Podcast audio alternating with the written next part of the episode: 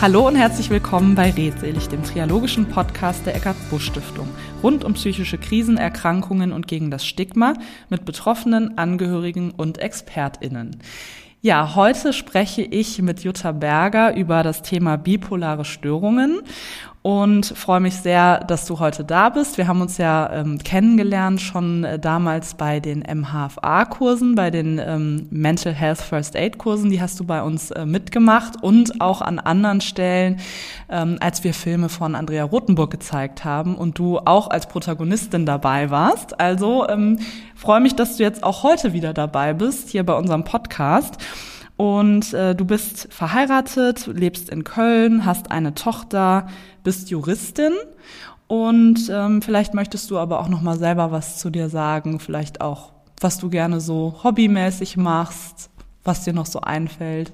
Ja, kann ich gerne machen. Also ich freue mich auch sehr, hier zu sein. Das ähm, war jetzt so gerade für mich zum Revue passieren auch noch mal ganz ulkig, dass wir jetzt schon so viele ja Schnittpunkte eigentlich im Laufe der Zeit haben und das äh, finde ich aber auch sehr schön, weil dadurch sehr viel entstanden und gewachsen ist und ja, bei der Vorstellung muss ich jetzt kurz überlegen. Ich glaube, du hast eigentlich schon alles mit drin, was ich sonst so von mir sage.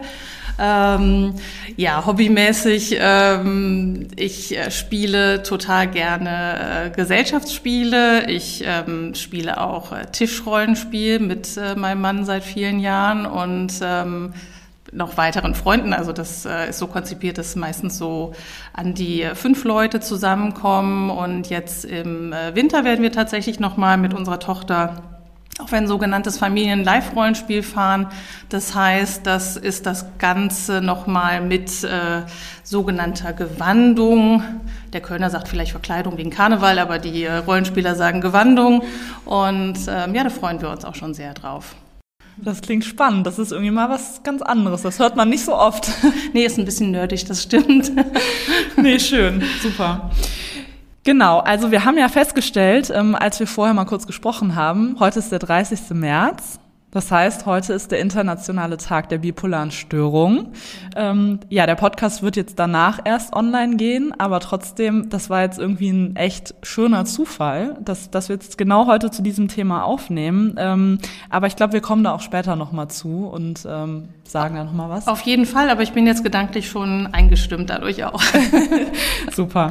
Ja, also erstmal, ähm, möchte ich nochmal sagen, wir haben ja zum Thema bipolare Störung auch eine Folge schon mal aufgenommen mit äh, einem Angehörigen. Das war ein Vater von einem Sohn, der an bipolarer Störung erkrankt ist.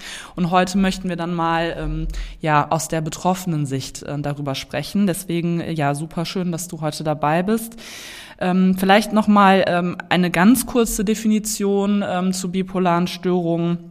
Ähm, dabei handelt es sich ja um eine psychische Erkrankung, bei der sich manische und depressive Phasen abwechseln, ähm, also extreme Euphorie bis hin zu extremer Niedergeschlagenheit. Und vielleicht möchtest du einfach auch mal erzählen, ähm, wie hat das bei dir angefangen oder wann hast du auch erste Symptome bekommen? Ähm, also ja, du gehst ja wirklich auch offen mit dem Thema um ne, und setzt dich ja auch sehr stark für die Entstigmatisierung auch ein. Ähm, von daher, genau, vielleicht starten wir einfach mal so, dass du anfängst zu erzählen, wann das überhaupt so angefangen hat und wie. Ja, das mache ich gerne. Also das ist mittlerweile schon fast äh, zwölf Jahre her. Das war so in etwa ein Jahr nach der Geburt unserer Tochter. Und ähm, rückblickend ist natürlich immer so ein bisschen schwierig zu sagen, da war jetzt genau der Anfangspunkt, aber bemerkbar gemacht hatte sich bei mir, dass ich ähm, zunehmend abgeschlagen, erschöpft war, dass ich schlecht geschlafen habe, dass ich einen Infekt nach dem anderen bekam und ähm, dann irgendwann aufgewacht bin, auch tatsächlich mit äh, depressiven und auch suizidalen Gedanken. Und das war, sage ich mal, vor dem Hintergrund, dass ich noch zwei Wochen vorher äh, normal gearbeitet habe, ähm, schon relativ extrem dieses Erleben. Also das heißt, ich erinnere mich, ich bin aufgewacht und habe gedacht, ich krieg alles nicht mehr hin, ich werfe mich vor den nächsten Zug. Und ähm, in dem Moment war es so, dass ich auch direkt gedacht habe, um Himmels Willen, was ist denn mit mir los? Und habe meinen Mann geweckt und dann sind wir ähm, auch sofort zum Arzt gefahren und ähm, es dauerte dann eben so ein bisschen, war so die Vermutung, naja, das könnte auch eine Anpassungsstörung sein, das Kind noch so klein und alles so auch eine größere Belastung mal gucken. Und ähm, wir waren dann irgendwann sehr erleichtert, als das, diese Symptome abklangen, als es mir wieder besser ging im Laufe des Sommers. Und ähm, ganz unerfreulich war für mich dann aber, dass es im äh, darauffolgenden Winter genau wieder losging. Also ich hatte mir das so vorgestellt, ich hatte jetzt mal so eine Krankheitsepisode und dann äh, war es das dann jetzt auch. Und ähm, Entsprechend wuchs dann die Verzweiflung und mit der zweiten, dritten Episode war es aber auch so, dass ich auf einmal mit ganz viel Schwung aus den depressiven Episoden wieder herauskam. Das heißt, rückblickend kann man schon sagen, da waren die ersten Anzeichen für äh, die Manien, die sich anbahnten. Aber die waren zu dem Zeitpunkt noch nicht so gravierend, dass irgendjemand Alarm geschlagen hätte. Also mein Umfeld hat sich natürlich gefreut, dass mir wieder gut ging. Ähm, da hat dann auch keiner was gesagt, wenn ich auf einmal eine Party geschmissen habe, weil jeder sich auch gedacht hat, meine Güte, nach diesen schrecklichen Depressionen versteht man ja auch, wenn man dann irgendwie das dann auch feiern will. Und ähm, wirklich klar wurde die ganze Sache dann, als ich tatsächlich nach einer sehr schweren depressiven Episode im Frühjahr 2015 ähm, quasi ohne äh, Pause dazwischen in eine massive Manie gerauscht bin und die dann auch so eskaliert ist, dass ich nachher auf die geschützte Station gebracht worden bin, weil ich auch nicht eingesehen habe, dass ich da äh, gut aufgehoben wäre. Mhm, okay. Also ähm, hattest du erstmal überwiegend die, die depressiven Phasen, Episoden und irgendwann sind dann die Manien dazugekommen? Und wie, genau. wie also, hat sich das zeitlich so gezeigt? Also das ist ganz interessant. Auf der einen Seite ähm, war es so, dass diese depressiven Episoden so zwischen sechs und zwölf Wochen zunächst waren. Die letzte war dann aber schon ein Dreivierteljahr. Und äh, diese manischen kleineren Episoden, die waren eher so ein paar Wochen und dann die letzte wo ich dann quasi ausgebremst worden bin, die, würde ich mal sagen, war so zwischen sechs und acht Wochen. Das Interessante ist, wenn ich mir das Ganze jetzt doch mal so zurückspulen könnte, würde ich wahrscheinlich darauf kommen, dass das Manische vermutlich zuerst da war. Also ähm, ich sag mal, dieses ähm, Schwung haben, fröhlich sein, was machen wollen, das ist ja nicht so, jemand sagt so, um Gottes Willen, was ist denn mit mir los, sondern das habe ich dann so mitgenommen und ich glaube, da habe ich eher äh, so, so ein, also bin ich in eine, so eine Art Erschöpfung gelaufen, die sich dann äh, quasi mit der Depression dann äh, so ein bisschen gerecht hat. Und jetzt ist es tatsächlich so, also obwohl ich ja eine Phasenprophylaxe nehme, ähm, und dann aber zum Beispiel bei Frühjahr- und Herbstwechseln schon mal ähm, so leichte Anflüge von Manien habe, dann beginnt es eben immer mit dem Manischen. Es okay. beginnt nie depressiv. Und ähm, du hast eben schon mal beschrieben, wie diese depressiven Episoden sich gezeigt haben bei dir und ähm, wie war das in den Manien? Also du hast eben gesagt, du warst einfach fröhlich, gut drauf, du hast Partys geschmissen. Ähm, was, was sind da so für Sachen passiert? Naja, das ist immer so die erste Stufe. Die erste Stufe ähm, beschreiben eigentlich sehr viele so als euphorisch, großartig, ähm, sehr selbstbewusst auch, ähm, sehr, ähm, ja, auch einnehmend, so vom Wesen, gut darin Kontakte zu knüpfen, keine Hemmungen. Ähm, das ist aber nur der Beginn von so einer manischen Phase. Und äh, meistens ist es so, dass es relativ schnell äh, ganz unheiter wird, nämlich ähm, es gibt dann so ein Zusammenspiel durch dieses viel unterwegs sein, vergessen zu essen, vergessen zu trinken, eigentlich nicht mehr schlafen, vielleicht noch zwei, drei Stunden oder irgendwie sowas, äh, beginnt relativ schnell so eine Reizbarkeit auf der einen Seite und diese selbstempfundene Genialität ähm, fängt dann auch an, zunehmend bei anderen Personen anzuecken und jedwede Form von na, denk nochmal drüber nach, meinst du, ist eine gute Idee oder glaubst du nicht, dass es schwierig ist, den Präsidenten einfliegen zu lassen, wird dann sofort mit äh, Konflikt und ähm, ja auch Wut äh, beantwortet. Also es ist dann, sage ich mal, schon ein, zwei Wochen später bei mir nicht mehr möglich gewesen, rational irgendwas gegen meine wahnsinnig tollen Ideen zu setzen. Also sei es, dass ich Oberbürgermeisterin von Köln werden wollte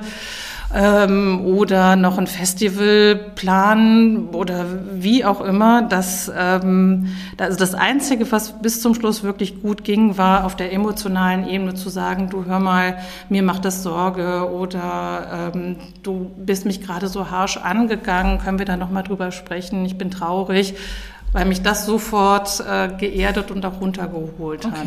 Okay, also das, ähm, das ist bei dir angekommen, wenn das deine Angehörigen mhm. oder dein Umfeld gesagt, okay. Ähm, also du hast eben gesagt, du bist dann ähm, auf die geschützte Station gekommen. Mhm. Ähm, und war das dann auch die Zeit, in der du die Diagnose erhalten hast? Ja, eigentlich schon. Also es gab vorher von der Ärztin, bei der ich damals in Behandlung war, so eine Verdachtsdiagnose, ähm, die hat aber vor allen Dingen leider zu nichts geführt. Also wäre dann gut gewesen, da ähm, auch die äh, Diagnostik bis zum Ende zu betreiben und dann auch zu handeln. Dann wäre es vielleicht auch nicht so eskaliert. Mhm. Aber tatsächlich auf der geschützten Station in der Klinik bekam ich die Diagnose und dann aber auch wirklich sofort ein ähm, Behandlungskonzept, wenn man so will. Also es war klar, die manische Episode muss so schnell wie möglich gestoppt werden. Ich finde, man hat mir damals dafür, dass ich so außer mir war, auch sehr gut erklärt, ähm, warum man es für notwendig hält, dass ich mich da behandeln lasse, weil ähm, Fremdgefährdung oder Eigengefährdung lag eigentlich nicht wirklich vor.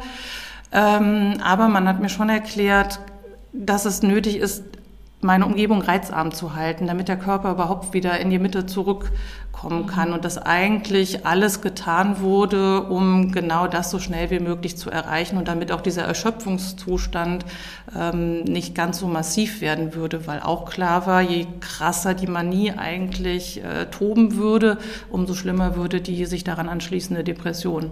Das mhm. war relativ sicher. Okay. Und ähm, wie lange warst du dann dort und wie sah die Behandlung dann da aus? Also wie lange ich dort war, kann ich noch ganz gut beantworten. Das waren ähm, erstmal äh, drei Wochen, also sogar eigentlich relativ kurz. Wie die Behandlung aussah, kann ich gar nicht so gut sagen, weil ich tatsächlich ähm, eine Erinnerungslücke von einer kompletten Woche habe. Okay. Ich weiß also gar nicht, was dann war und ähm, naja, danach äh, war die Behandlung auch eigentlich eher so, dass ich ja geguckt habe, wie ich so den Tag rumbringe, wobei man auch sagen muss, Nachdem das ähm, massiv manische schon abgeklungen war durch die Medikamente, war ich auch schon wieder sehr viel zu Hause. Also ab der zweiten Woche habe ich auch unsere Tochter wieder von der Kita abgeholt und da war ich dann eher so auf dem Level, noch so ein bisschen albern unterwegs zu sein. Aber ich glaube, jemand, der ähm, das nicht von mir wusste, dass ich da gerade noch eine manische Phase habe, der hätte das so auch nicht mehr erkannt. Also der hätte sich vielleicht gedacht, okay, die Frau ist ein bisschen überdreht, aber das war jetzt nicht mehr so, ähm, dass man das als krankhaft unbedingt hätte erkennen müssen. Okay. Mhm. Und ähm, wie ist es dann weitergegangen? Also du hast ja eben ähm, gesagt, dass du ähm, Phasenprophylaktika nimmst, also ähm, Lithium. Mhm, genau. Und das nimmst du auch jetzt noch. Ja. Ja. Und ähm, Genau, also wie, wie ist es dann im Prinzip in der Zeit nach dem ähm, stationären Aufenthalt weitergegangen? Also bist du dann ambulant weiter behandelt worden? Ähm, genau.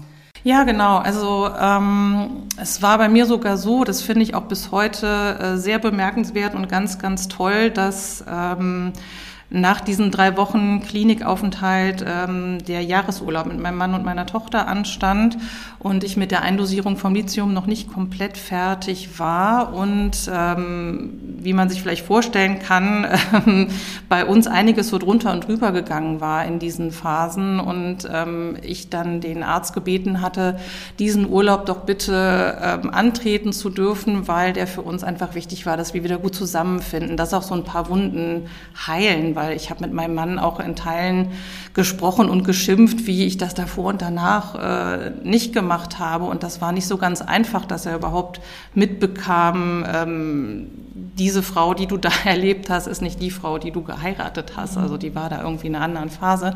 Naja, und das ähm, mit ganz äh, klaren Absprachen ähm, hat man mir das dann auch äh, erlaubt und ähm, dann bin ich eben zehn Tage im Urlaub gewesen und habe dann nach in der Klinik auch die Eindosierung noch ähm, zu Ende gebracht und bin dann entlassen worden und habe auch, glaube ich, ein oder zwei Wochen später wieder angefangen zu arbeiten. Also ich fühlte mich dann auch sehr gesund und alles äh, soweit in Ordnung. Ähm, was für mich sehr schwierig war, war so dieses Gefühl, da liegen jetzt so ganz viele Scherben rum. Jetzt habe ich auf einmal ein bipolares Leben, was ich mir jetzt nicht äh, ausgesucht habe. Was mache ich damit denn überhaupt? Und habe halt auch schnell gemerkt, es ist gar nicht so leicht, jemanden zu finden, der einem dabei helfen kann. Also ich war weiterhin in ambulanter Betreuung von meinem Arzt. Das bin ich bis heute. Das finde ich auch total wichtig und das war auch gut. Aber der hatte im Prinzip ja den medizinischen Teil parat, aber mhm. so dieses, wie stelle ich mein Leben jetzt darauf ein und ähm, wird das jemals wieder stabil sein können, das wusste ich alles nicht. Und dann habe ich nach einer Selbsthilfegruppe gesucht hier in Köln und das war auch gar nicht so einfach, da unterzukommen. Also das hat, glaube ich, fast ein halbes Jahr gedauert. Und in der Zeit habe ich tatsächlich auch also aufgrund totaler Verzweiflung äh, mich irgendeiner Facebook-Selbsthilfegruppe äh, angeschlossen, die, muss ich allerdings auch sagen, gar nicht mal schlecht war. Also die war schon äh, gut sortiert mit wirklich guten Hilfestellungen und auch so äh, den Basisregeln für Selbsthilfe. Also ähm, deswegen, äh, das hat mich dann schon so ein bisschen über die Zeit äh, gebracht auch. Wobei ich dann auch tatsächlich im Winter nach dieser Manie ähm, eine Depression hatte. Und das war eben, hatte ich ja eben schon gesagt, bei diesem Krankheitsverlauf auch zu erwarten gewesen. Und was mich komplett überrascht hatte, war, dass, ähm, also obwohl mein Arzt mir das gesagt hatte, dass es so sein würde, dass mit dem Lithium jede Suizidalität weg war. Und das kannte ich nicht. Jede Depression, die ich hatte, war mit Suizidgedanken verbunden. Und ähm, damit war die Depression nicht schön, das will ich damit nicht sagen, ähm, aber es war eine unfassbare Erleichterung, dass eine Depression auch so sein konnte. Mm, okay. Was würdest du sagen, wie, wie geht's dir jetzt heute, jetzt zum, zum heutigen Tage sozusagen damit? Ähm, also wie ist es so weiter verlaufen oder ist es mittlerweile, bist du da so gut eingestellt, auch mit dem Lithium und auch vielleicht mit auch Selbsthilfestrategien, die du dir vielleicht angeeignet hast über die letzten Jahre, dass du sagst, das ist jetzt relativ stabil? Absolut. Also zum einen ist das, was die Krankheit anbelangt, äh, sehr stabil. Da bin ich total froh. Was für mich und ich glaube auch für meinen Mann sehr wichtig war, war eben zu erleben, dass mit der Medikation, die ich jetzt ähm, gefunden habe, selbst dann, wenn sich was Manisches anbahnt, wir reagieren können und das ganz schnell wieder zu Ende bringen können, weil das Schlimme an diesen Episoden, egal ob manisch oder depressiv, war halt immer, dass es komplett außer Kontrolle geriet und niemand wusste, wo das irgendwie enden würde, auch nicht wann es enden würde. Und das ist jetzt halt ganz anders. Also das heißt, wenn ich merke, ähm, ich sage jetzt mal, nach einem langen dunklen Winter kommt eine Woche mit ganz viel Sonnenschein und äh, ich habe ein bisschen mehr Antrieb als alle anderen, dann äh, bin ich sofort bei meinem Arzt, dann nehme ich eine Akutmedikation und dann kann ich mich auch selber äh, mit Meditation und auch ja einfach drüber nachdenken halt ein bisschen runterbringen. Also so Impulsen wie eine Party wäre auch noch mal schön, sowas eben nicht nachgeben und dann kommt das auch wieder zur Ruhe und das ist total gut. Und es ist tatsächlich so, ich muss jetzt schmunzeln, weil mich vor kurzem jemand das gefragt hat, ob ich jetzt wieder so glücklich sein könnte wie vor der Erkrankung. Und tatsächlich ist es so, ich bin durch das, was ich da alles gelernt habe, glücklicher als vor der Erkrankung, weil ich auch viel besser für mich sorge und viel klarer darauf achte, dass meine Grenzen eingehalten werden. Und insofern würde ich zwar nie so weit gehen zu sagen, Mensch, nimm so eine Krise auch als Chance, das ist nochmal ein bisschen abgedroschen.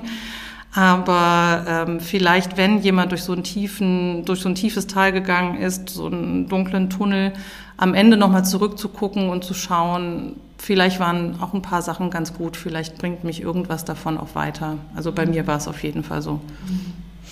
Ja, das finde ich schön, wenn man das dann so rückblickend sagen kann für sich, ne, dass man da irgendwie auch ein bisschen was draus gelernt hat. Super. Ähm, um mal den ähm, Blick so ein bisschen auch auf das Thema Angehörige zu ähm, lenken, weil das ja auch gerade auch bei bipolaren Störungen super, super wichtiges Thema ist. Ähm, also du hast ja einen Ehemann und eine Tochter, die ähm, sind ja auch teilweise in, in den Filmen zu sehen mhm. von Andrea Rothenburg und ich muss auch sagen, mich hat das super berührt, auch gerade deine Tochter, wie, wie klar sie auch darüber gesprochen hat und wie viel sie darüber weiß und auch im Umgang mit dir. Ich fand das echt total berührend. Ähm, wie sind die denn dam damals damit umgegangen? Ähm, also wie hat sich das auf euer Familienleben, auf eure Beziehung ausgewirkt? Also was unsere Beziehung anbelangte, muss ich sagen, habe ich unfassbares Glück, dass äh, mein Mann quasi schon vor dem Trend ähm, für sich einfach gesagt hat, okay, wenn das eine Erkrankung ist, dann kann man ja irgendwas machen und dann kann man ja auch wieder gesund werden. Also da hat er, glaube ich, auch deutlich mehr Optimismus als ich zu dem Zeitpunkt der ersten Diagnosen. Und insofern haben wir einfach sehr viel ähm, uns ausgetauscht. Ähm, er hat ganz viel äh, tatsächlich auch übernommen in den Zeiten, wo ich eigentlich gar nichts machen konnte.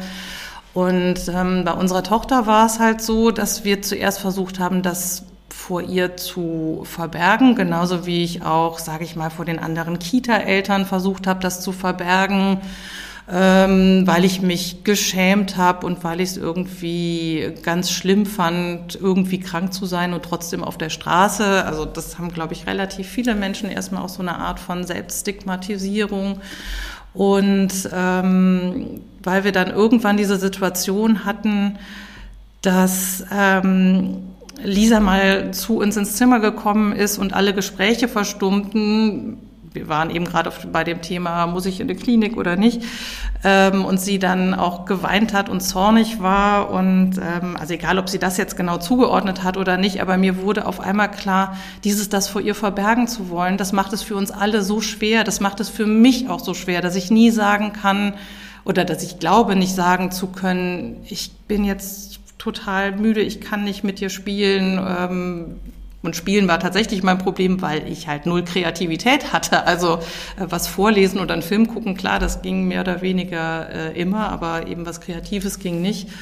Und dann haben wir auch, obwohl sie da äh, wahrscheinlich so drei Jahre alt war oder so, haben wir ihr das erklärt, dass ich krank bin und dass das dazu gehört und ähm, haben das dann für die weitere Zeit auch so gehalten. Also natürlich bestimmte Themen kindgerecht verpackt oder eben noch nicht mit auf den Tisch gepackt. Also wir haben nicht mit ihr über Suizidalität gesprochen, das hätte sie ganz sicher überfordert und äh, bei ganz vielen Themen halte ich es auch bis heute so, wenn sie zu mir kommt und danach fragt, äh, und TikTok und Instagram ist ja auch voll von allen möglichen Themen, dann bespreche ich das mit ihr und dann lüge ich sie auch nie an. Also ich würde nie sagen, wenn sie fragt, Mama, hattest du auch schon mal so Gedanken, würde ich nicht sagen, so nee, auf keinen Fall, sondern dann würde ich ihr sagen, dass das leider so war und dass das lange zu dieser Erkrankung dazugehört hat und jetzt eben mit Lithium anders ist.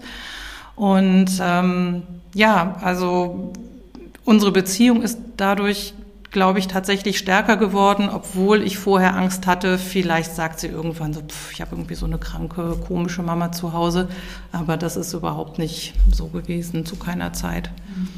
Hatte das auch Auswirkungen auf deinen Job? Du hast ja dann erstmal ein paar Wochen nicht gearbeitet und dann bist du irgendwann wieder in den Job eingestiegen. Hast du das da auch so kommuniziert? Ja, habe ich. Also erstens hatte ich ja eh diese Phase, wo ich so viel kommuniziert habe, nämlich während der manischen Phase. Da habe ich dann auch nachts Vorsta äh, Mails an den Vorstand geschrieben und die wildesten Sachen. Und ähm, es war dann aber auch so, als ähm, die Diagnose klar war, habe ich dann auch meinem Chef geschrieben und habe ihn auch gebeten, alle ähm, aus meinem Bereich zu informieren. Das hatte aber ähm, auch den Hintergrund, äh, dass ich schon wusste, dadurch, dass ähm, ich ja bei einem Kommunalverband arbeite, der selber Träger von neun psychiatrischen Kliniken ist und für den wir auch die Arzthaftungssachen abwickeln und ähm, ja alles Mögliche an ähm, Akten eben auch äh, zu bearbeiten haben, wo psychische Erkrankungen auch eine Rolle spielen, wusste ich natürlich auch, dass die Kolleginnen und Kollegen grob wissen, was das eigentlich auch bedeutet. Und äh, für mich war es in zwei Richtungen wichtig. Eben auf der einen Seite, dass ähm, ich auch würde sagen können, puh, das ist mir jetzt zu viel. Oder eben auch, dass ähm, die Möglichkeit besteht, dass jemand mich äh, auch anspricht. Also weil es ja auch je nachdem Sachen sind, da müssen wir uns ja auch gegenseitig vertrauen können. Und wenn sich die Kolleginnen und Kollegen zurückziehen und im Prinzip denken so, äh, ja, also ob die das noch alles so sortiert bekommt oder so, äh, wäre ja keinem irgendwie geholfen. Und ähm, also auch da muss ich sagen, äh, ich habe nur durchweg positive Reaktionen bekommen. Und ähm, wie es halt oft so ist, es waren auch ganz, ganz viele dabei, die dann auch erzählt haben, ach Mensch, bei mir in der Familie, im Freundeskreis, ähm, ähm, wo ich dann auch dachte, huch, also es ist äh, überhaupt nicht selten, es kommt so häufig vor und es ist eben auch nicht nur die Depression, sondern es sind auch ähm, alle psychischen Erkrankungen bunt dabei, aber es spricht eben kaum einer drüber. Mhm. Hast du das Gefühl, dass das, dass sich das in den letzten Jahren geändert hat? Also, dass der Umgang damit offener geworden ist? Also jetzt vor allem auch bei dem Thema bipolare Störung oder sagst du, das war eigentlich in meinem Umfeld von Anfang an überhaupt kein Problem, darüber zu sprechen. Nee, das war in meinem Umfeld schon ein Problem und ich glaube, es gab auch Menschen, die irritiert waren und es gibt auch Freunde, die wir ähm, verloren haben, beziehungsweise die dann zwei Jahre später oder so nochmal auf der Matte standen und ähm, so entschuldigend meinten, ja, so nee, mit psychischen Erkrankungen hätten sie es nicht so. Und wo ich dann gesagt habe, ja, sorry, also ich habe es nicht so mit Leuten, die nur zu guten Zeiten zu mir stehen. Und dann lassen wir das vielleicht auch einfach besser. Und ähm, bei allen anderen war es halt auch ein Lernen. Aber ich habe gemerkt, ich hatte niemanden, der sich diesem Lernen verweigert hat. Also es gab ganz viele, die gesagt haben, so oh Gott, wir wissen gar nichts darüber und wie können wir helfen und ähm, die mich viel gefragt haben und ähm, dann haben wir über viele Sachen gesprochen und dann ja hat sich das auch alles wieder so zurechtgeruckelt. Und ähm, deine Angehörigen haben die sich auch selbst Unterstützung oder Hilfe gesucht oder ähm, ja wie wie sind sie damit umgegangen? Was haben sie für sich selbst getan? Also ich finde ja, dass mein Mann zu wenig für sich selber getan hat, weil er hat einfach unermüdlich versucht, alles alleine hinzukriegen. Also das heißt, er hat Vollzeit gearbeitet, war damals noch ähm, auch tatsächlich wegen irgendwelcher konkreten Veranstaltungen unter Druck, hat unsere Tochter zur Kita gebracht und abgeholt und organisiert, ob an manchen Tagen andere Eltern sie für zwei Stündchen mitnehmen können, damit er noch seinen Arbeitssoll einigermaßen erfüllen kann und ähm, hat gekocht und eingekauft, also wirklich alles. Und ähm, da habe ich schon, glaube ich, sogar damals gesagt, puh, das macht mir Sorge, du gehst, glaube ich, auch wirklich über deine Grenze. Und ich fand auf der anderen Seite schade, dass es bei uns nicht so etabliert ist, dass ähm, sich bei Angehörigen von psychisch erkrankten Menschen so gekümmert wird, sage ich jetzt mal, wie wenn man weiß, ach, ähm, da bekommt der die Nachbarin den Blinddarm raus oder so, da bringt man mal einen mhm. Topf Suppe vorbei oder irgendwie so. Also da ist dann auch so eine Glaskugel irgendwo, habe ich den Eindruck, in der die Angehörigen von psychisch erkrankten Menschen wirklich sehr viel alleine kämpfen. Und das ist gar nicht böse gemeint, das ist so eine äh, Unsicherheit, dass man dann eher auf Distanz geht. Und viele Freunde von uns haben dann jeden Abend angerufen und gefragt und gefragt, wie es mir geht. Das war total gut gemeint, aber das war zusätzlicher Stress letzten Endes für meinen Mann. Also es war gut für ihn zu erfahren, okay, es ist allen wichtig und sie wollen äh, irgendwas beitragen, aber ähm, er hätte mehr Pause und Entspannung gebraucht auf jeden Fall. Und ich glaube, das ist oft so. Was war für dich ähm, auf dem Weg zur Besserung wichtig oder ähm, besonders hilfreich? Das waren so ein paar Sachen. Ich glaube, ähm, womit ich wirklich großes Glück hatte, war dieses, ähm, dass es niemanden gab, der mir jetzt Vorwürfe gemacht hätte. Also es gab bestimmt einige Personen, gerade nach der Manie, die so ein bisschen vorsichtig waren. Also ich habe die eine oder andere Freundin der Wohnung verwiesen, wenn mir irgendwas nicht gepasst hat, was die gesagt hat. Also als Beispiel. Ähm, da waren aber ähm, im Prinzip überall offene Türen und offene Arme. Das war sicherlich schon mal gut, damit ich nicht die ganze Zeit mit diesen äh, ja mit diesem Gefühl von ich schäme mich so für das, was da auch so passiert ist, äh, so belastet war. Und dann ein ganz, ganz großer Schritt war auf jeden Fall die Zeit ähm, in der Selbsthilfegruppe. Da bin ich äh, zwei Jahre lang einmal die Woche hingegangen. Ähm, zum einen einfach, weil ich da praktische Sachen gelernt habe, die ich vorher nicht wusste, dass man für einen Urlaub vielleicht eine andere äh, Medikation noch mitnimmt oder dass man sich das mit dem Urlaub vielleicht auch gut überlegt. Also bei Bipolaren äh, besteht ja die Gefahr, dass wenn die über die Zeitzonen äh, hinweg, also größere Stücke reisen, dass dann Episoden ausgelöst werden. Ähm, das wäre zumindest dann ganz gut, wenn man das weiß und darauf vorbereitet ist, wenn man dann im Urlaubsort ankommt. Und ähm, das waren alles so Sachen, die ich da erfahren habe. Aber was ich auch erfahren habe, war, ähm, da sitzen jetzt nicht alles völlig zerstörte Menschen, die sagen, äh, wir treffen uns jeden Tag, um uns zu erzählen, dass unser Leben kaputt ist, sondern da war alles vertreten. Also Männer, Frauen, ähm, es waren Immobilienmakler, es waren Heizungsanlagenbauer und ähm, mir hat das so gut getan zu sehen, dass das Leben weitergeht und dass ob geschieden oder zusammen oder sonst irgendwas alles noch genauso bunt sein kann wie vorher, dass ähm, mich das glaube ich, vor allen Dingen auch auf den guten Weg der Gesundung gebracht hat. Mhm. Und das zeigt ja auch nochmal, dass das auch eine psychische Erkrankung ist, die jeden treffen kann. Absolut, ja. ja. Mhm. Und was war vielleicht besonders schwierig für dich auf dem Weg? Für mich war absolut schwierig, erstmal überhaupt jemanden zu finden, der ähm, die richtige Behandlung ähm, einleiten konnte, sage ich jetzt mal. Und das Schwierige ist auch gewesen, dadurch, dass ich mich vorher nicht gut auskonnte, konnte ich ja auch nicht gut erkennen, wer ist der Richtige oder die Richtige für mich. Also ich sag mal, wenn jemand jetzt äh, seit drei Wochen hustet und sagt, ich gehe damit mal zum Arzt und der nimmt sein Stethoskop und hört einen durch die dicke Winterjacke und drei Schichten Kleidung ab, würde jeder sagen so, ey, es kommt mir komisch vor, das kenne ich sonst anders.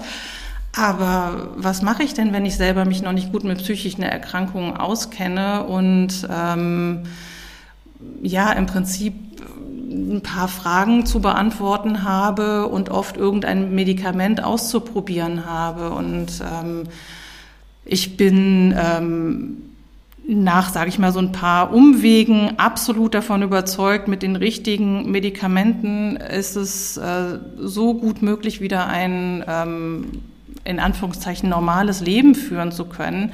Äh, der Trick ist eben nur, wie finde ich den, der sich mit den Medikamenten so gut auskennt und ähm, wie schaffe ich das eben, die Dosierung so anzupassen, dass äh, Wirkungen und Nebenwirkungen für mich äh, gut austariert sind. Hm. Okay. Wenn wir jetzt mal auf die Hilfsangebote schauen, die es gibt, ne, da hast du jetzt ja schon gesagt, also ähm, stationäre Behandlung, ambulante Behandlung, ähm, medikamentöse Behandlung, Psychotherapien, Selbsthilfegruppen. Ähm, Gibt es noch irgendwas, wo du sagen würdest, das ist hilfreich oder dahin können sich Betroffene oder vielleicht auch Angehörige wenden? Also jetzt, auch wenn es um Informationen oder, oder Angebote geht, würde mir jetzt auch noch ähm, einfallen, sich an die DGBS zum Beispiel zu Auf wenden, jeden Fall. die Deutsche Gesellschaft für bipolare Störungen. Ja, also das würde ich auch immer empfehlen, das als erste Anlaufstelle zu machen. Ich finde, die haben einen guten Überblick auf ihrer ähm, Internetseite. Die haben ähm, also zum einen schon mal Informationen zur Erkrankung allgemein. Was ich auch sehr wichtig finde, sie haben inzwischen diverse Kliniken, mit einem Gütesiegel versehen. Das heißt, da hat man dann zumindest die Gewissheit, dass bestimmte ähm, Mindestangebote vorhanden sind. Also eine Ambulanz, ähm, wo man weiß, okay, da kennt sich jemand auch mit bipolaren Erkrankungen aus, weil also ich habe leider auch die Erfahrung gemacht, dass es gar nicht mal wenige gibt, die so denken, naja gut, ob jetzt Depression oder bipolar oder irgendwie so kann man ja alles machen finde ich riskant. Also ich finde es schon wichtig, dass der Behandelnde sich mit dieser Erkrankung sehr gut auskennt, ähm, zumal es ja verschiedene Typen auch gibt. Also ich bin jetzt jemand, der hat die sogenannte Typ-1-Erkrankung, das heißt ausgeprägte Manien. Es gibt aber Menschen, die haben Typ 2, das heißt Hypomanien, so die kleine Schwester der Manie und äh, Depressionen. Und es gibt aber auch nochmal bestimmte Formen wie ähm, Rapid Cycling und Ultra Rapid Cycling, das bedeutet, ähm, dass man eben eine bestimmte Anzahl an Phasen hat im Jahr mindestens, beziehungsweise beim Ultra Rapid Cycling, dass sich halt so eine Phase auch innerhalb von 24 Stunden abwechseln kann. Also dass jemand ähm, depressiv beginnt und hochmanisch den Tag beendet und ähm, dafür äh, braucht es dann wirklich eine professionelle Behandlung. Und das ähm, finde ich auch ganz wichtig zu schauen, dass man da jemanden findet, der auch Erfahrung hat. Ähm, gibt es dazu noch irgendwas, was du Betroffenen oder auch Angehörigen raten möchtest? Also ich finde es so ein bisschen schwierig, ähm, weil das natürlich auch eher so, eine, so ein bisschen so ein Wischiwaschi-Rat ist. Aber ganz ehrlich, egal ob es gerade in einem manischen Zustand oder in einem äh, hochdepressiven Zustand ist, wenn also erstens fände ich es ganz toll, wenn Angehörige den Patient oder die Patientin begleiten. Das muss der Patient oder die Patientin natürlich auch wollen, aber wenn das möglich ist, finde ich das ganz wichtig. Ähm, auch, dass nochmal zwei Ohren mehr irgendwie mithören. Und ähm, das andere ist, wenn einer von beiden, also entweder Patient, Patientin selber oder Angehöriger, ähm, kein gutes Gefühl hat in diesem Arzt-Patienten-Gespräch, dann würde ich auch sagen, sofort weg und jemand anderen suchen.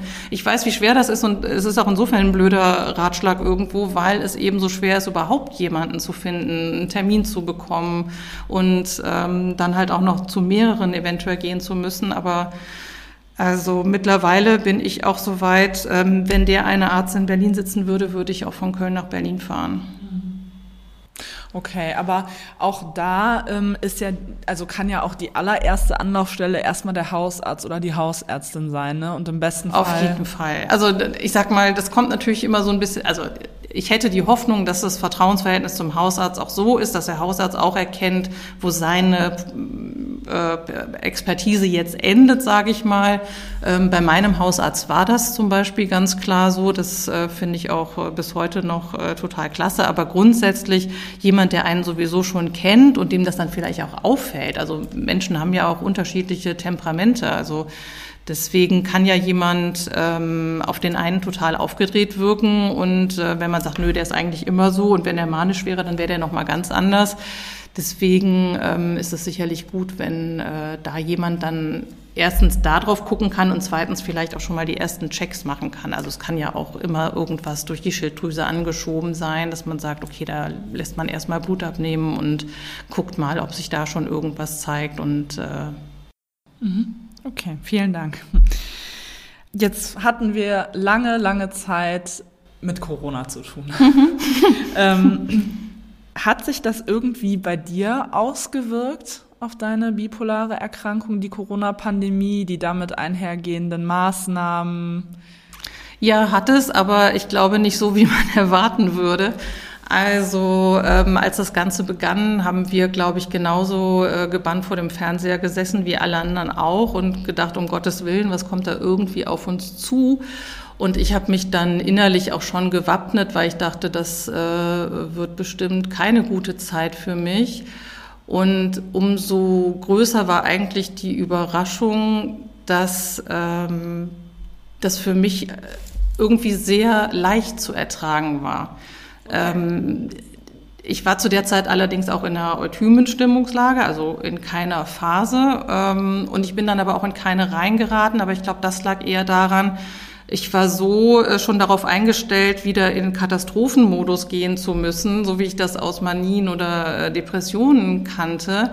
Und dieses Erleben, okay, ich bin zwar irgendwie räumlich äh, begrenzt, aber innerlich bin ich komplett frei. Meine Gefühle sind alle da.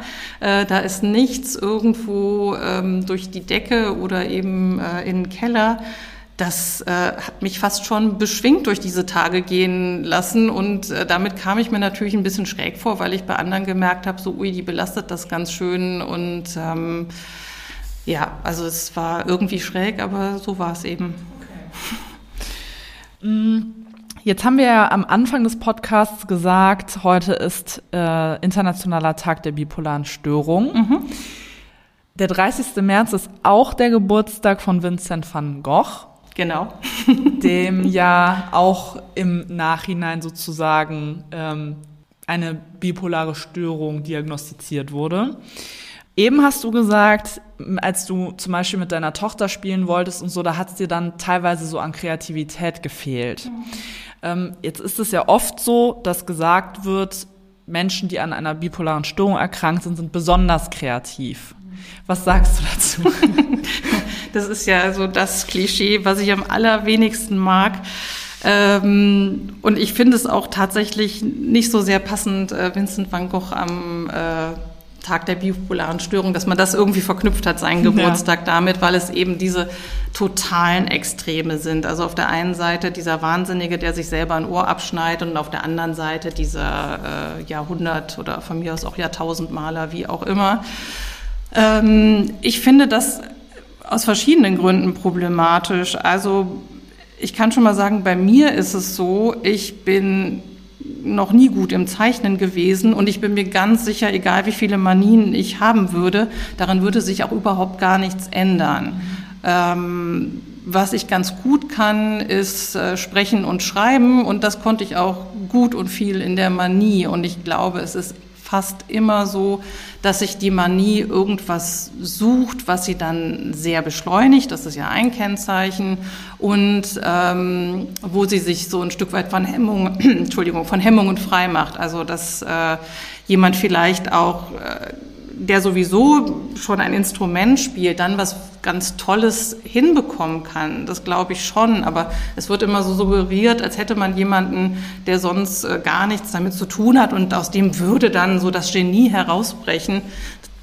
Das finde ich ganz furchtbar, weil das letzten Endes auch ähm, die Menschen, die unter dieser Erkrankung leiden, total noch unter Druck setzt, warum sie jetzt nicht wenigstens äh, dann auch noch was total gigantisch Tolles irgendwie zu Wege bringen. Mhm. Ja, absolut, das stimmt. Mhm. Gibt es denn sonst noch irgendwas, was du gerne loswerden möchtest oder noch gerne sagen möchtest? Weil ich habe sonst nämlich nur, nur noch sozusagen unsere allerletzte Frage für dich.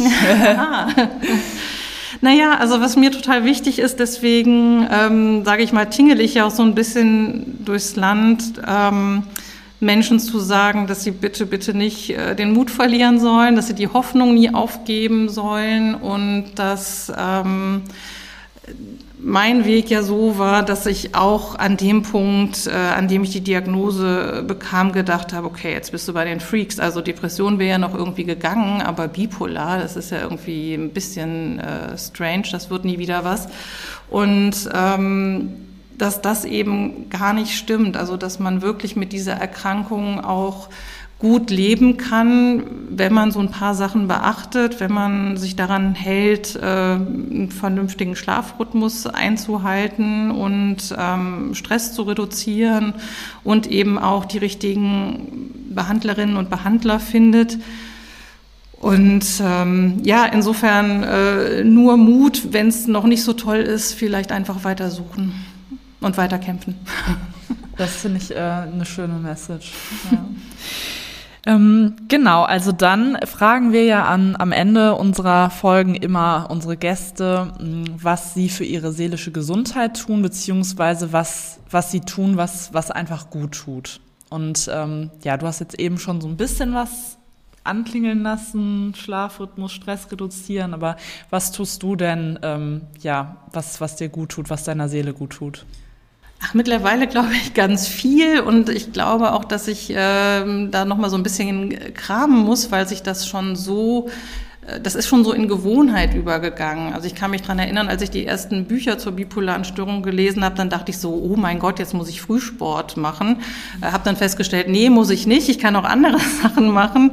Und das gehört eigentlich, glaube ich, auch zu meinen persönlichen Hauptgeheimnissen, ich ähm, hänge die Messlatte nicht mehr so hoch. Also das heißt, ich versuche mich so viel wie möglich zu Fuß und mit dem Fahrrad zu bewegen. Womit ich aber in Anführungszeichen durch bin, ist sowas wie äh, Halbmarathon oder so. Das ähm, ist für mich zu anstrengend geworden. Auch das passt bei mir zeitlich nicht so gut, aber andere Sachen passen eben schon. Mit dem Schlaf ist mir total wichtig. Ich gucke tatsächlich, dass ich acht Stunden am Stück äh, Schlaf bekomme möglichst immer. Mittlerweile auch ähm, am Wochenende, das steht immer so als Empfehlung in den Büchern, da war ich am Anfang auch völlig entsetzt, wie man auf die Idee kommen könnte, am Wochenende nicht länger auszuschlafen. Aber jetzt ist der Rhythmus sowieso so, dass ich dann auch einfach ähm, wach werde, immer zur gleichen Zeit. Das ist also auch völlig okay. Ähm, ja, das, was ich ganz am Anfang gesagt habe, das mit den Grenzen. Also das heißt, wenn mir eine Freundin sagt, du, wenn du ja nur morgens zum Frühstück äh, dich mit der und der triffst, dann kannst du ja nachmittags noch, dann sage ich, nee, ich mache nur einen Termin pro Tag mhm. und das halte ich komplett strikt ein. Und ähm, wovon ich ganz weg bin, ich habe äh, früher immer von mir gedacht, dass ähm, positiver Stress, wie man das immer so schön nennt, also Dinge, die einem dann Freude machen, dass mir das gut tun würde und habe gemerkt, das ist nicht so. Es ist zwar schöner noch als Dinge, die mir keine Freude machen, aber es ist für meinen Körper und für mein, mein Seelenbefinden ist es äh, anstrengend. Deswegen mache ich das auch nicht mehr, wenn es irgendwie geht. Also das heißt, ich laufe schon relativ viel so mit gespitzten Antennen rum, um zu gucken, wann ist mein Energielevel nicht mehr so gut und dann ziehe ich mich auch zurück und dann, ja, kommt es auch darauf an, Badewanne, ähm, lesen, Tee kochen, meditieren, im Garten ein bisschen rumwerkeln. Alles, was mir dann so in den Sinn kommt. Das ist ja wirklich schon viel, worauf du dann so zurückgreifen kannst. Super. Ja, was ich jetzt noch zum Schluss gerne sagen möchte, ist, dass ähm, wir haben ja in Berlin auf dem DGPPN-Kongress die Premiere gesehen von Bipolar Hautnah, da bist du ja auch dabei zu sehen im Film, ähm, den wir ganz, ganz toll finden und den wir auch gerne in Köln zeigen möchten. Ähm, wenn es dazu einen Termin und weitere Infos gibt, dann ähm, kommen die natürlich auf allen unseren Kanälen, dann werden, wird das natürlich kommuniziert und da würden wir uns auch sehr freuen, wenn, wenn du dann dabei wärst. Auf jeden Fall, sehr gerne. Und ähm, genau, ansonsten ja, vielen Dank, Jutta, dass du dabei warst, dass du so offen gesprochen hast und alles mit uns geteilt hast. Ich glaube, das ist sehr hilfreich für auch andere Betroffene und Angehörige. Ähm, und ich habe auch noch mal viel über die Erkrankung auch gelernt, jetzt auch noch mal aus einer anderen Sichtweise, was ich ganz spannend finde. In der nächsten Folge wird es um das Thema Angehörige psychisch erkrankter Menschen gehen und da wird Bettina Busch mit Janine Berg-Pier sprechen, die selbst Mutter einer psychisch erkrankten Tochter ist. Und wenn es von unseren ZuhörerInnen noch ähm, Feedback oder Themenvorschläge gibt, dann immer gerne her damit ähm, an die info at eckart-busch-stiftung.de zum Beispiel. Und wir freuen uns natürlich auch immer über Bewertungen. Also gerne da lassen, wenn ihr Zeit und Lust habt. Und vielen Dank fürs Zuhören und bis zum nächsten Mal bei Rätsel. Vielen Dank. Tschüss.